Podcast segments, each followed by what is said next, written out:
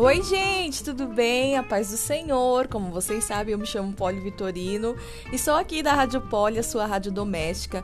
Bom, esse episódio é para falar um pouquinho sobre oração e a prática que se torna um hábito, né?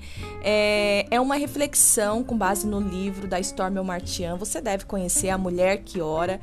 Então, eu leio um trechinho da, desse livro e depois eu converso um pouquinho com vocês a respeito da oração. Então, fica aí que está muito interessante. Deus abençoe.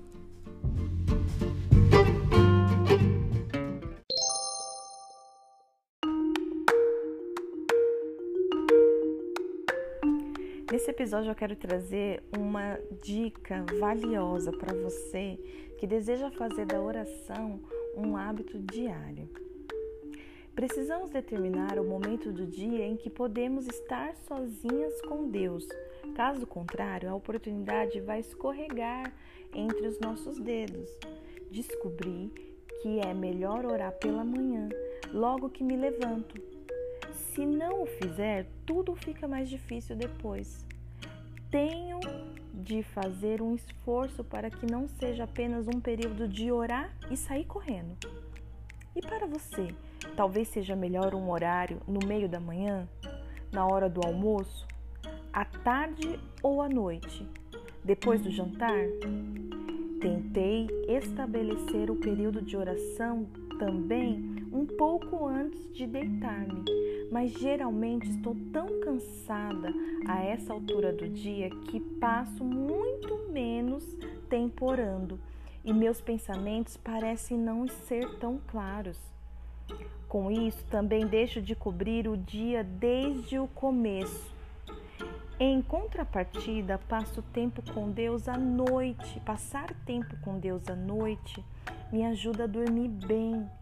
Não importa a hora em que o faça, o objetivo é reservar tempo para a oração diária a fim de torná-la um hábito. Peça a Deus que a ajude a conseguir um tempo necessário para passar com Ele. O Senhor lhe mostrará o que pode eliminar na sua rotina, ou pelo menos encurtá-la, a fim de oferecer-lhe uns 20 ou 30 minutos extras. Descobri que se puder ajoelhar-me e orar antes de fazer muitas coisas, o meu dia não dispara diante de mim, enquanto procuro alcançá-lo. Assim como você nunca seria, sairia de casa pela manhã sem escovar os dentes, tampouco deveria dar início ao dia sem ficar a sós com Deus. Ai, que lindo isso, né? Mesmo que seja apenas por alguns minutos, terá começado o dia da maneira certa. É bom ter papel e lápis à mão ao apresentar-se diante de Deus, a fim de poder escrever o que ele lhe diz ao seu coração enquanto você ora. Deus fala com você.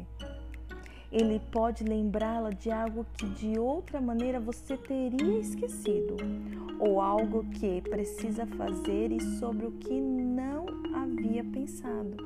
Estas coisas lhe facilitam a sua vida, simplificando-a e tornando-a menos confusa ou fortuita.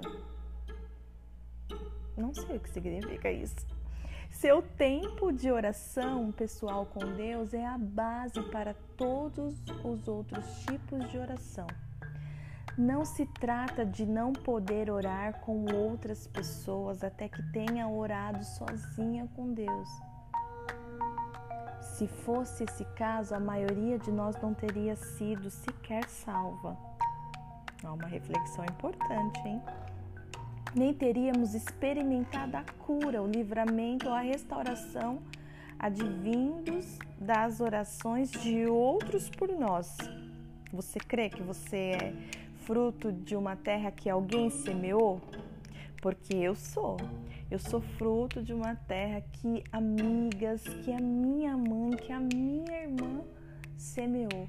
Tias e quem mais que eu sei que orava por mim? É essas mulheres na época, eu lembro que essas mulheres que você ia na casa pedir oração, minha mãe tinha muito esse costume, né, até ela se converter. Então eu sou fruto de uma terra que alguém semeou, semeou em oração. Hoje eu e você semeamos em oração ou precisamos semear em oração coisas e pessoas. Amém? É, todas também já enfrentamos períodos na vida em que os problemas eram tão grandes que fomos sustentadas pelas orações dos outros. Também é uma grande verdade. No entanto, para podermos ir adiante nas coisas de Deus, é preciso estabelecer um tempo de oração pessoal com o Senhor. Peça a Deus que ajude nisso, Ele certamente o fará. Isso que eu li aqui, meninas, é um trecho do livro A Mulher que Ora, da Stormy Omartian. É... Que nos ensina como tratarmos a oração como um hábito diário. E quanta preciosidade nós ouvimos aqui, né? Quantas verdades nesse textinho curtinho.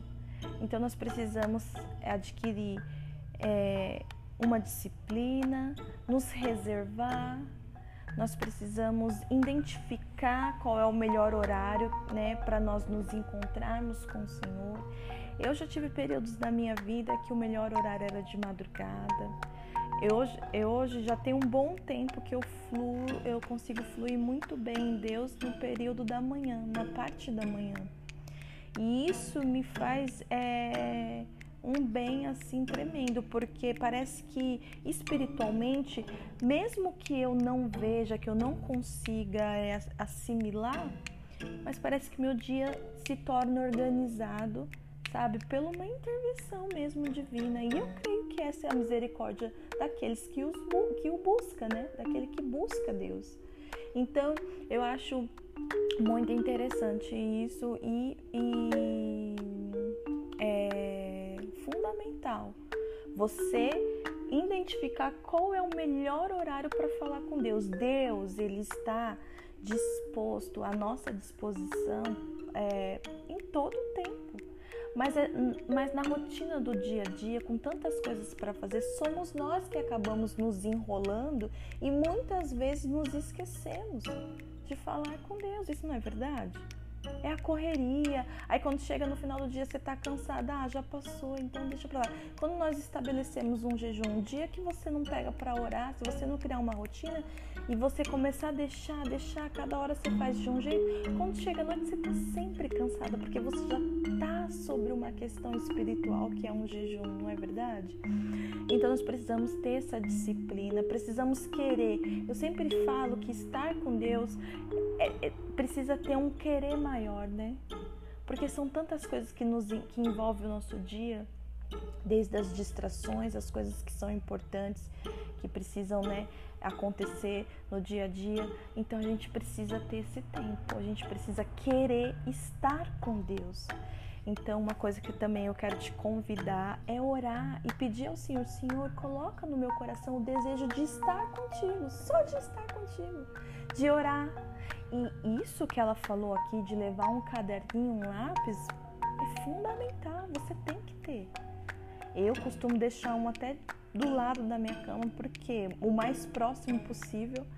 É, por quê? Porque às vezes eu tenho sonhos e para eu não esquecer, eu acordo na madrugada, eu tenho que anotar. Ou uma dica também interessante é você gravar o sonho. Grava do jeito você tá meio lá que dormindo, não sabe nem se tá dormindo ou acordado, mas grava. Porque senão, no outro dia, você já percebeu que você não lembra? Você tem uma leve sensação que você sonhou, que você.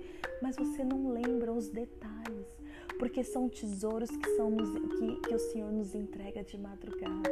Eu creio que Ele vem envia um anjo muito lindo que traz essas preciosidades, ou uma revelação, ou um discernimento de uma outra coisa que você estava buscando. Então, esse episódio é muito especial. Escute ele e compartilhe com uma mulher, compartilhe com alguém que seja especial para você também o hábito de orar vai mudar a minha vida e a sua vida. Amém? Deus abençoe.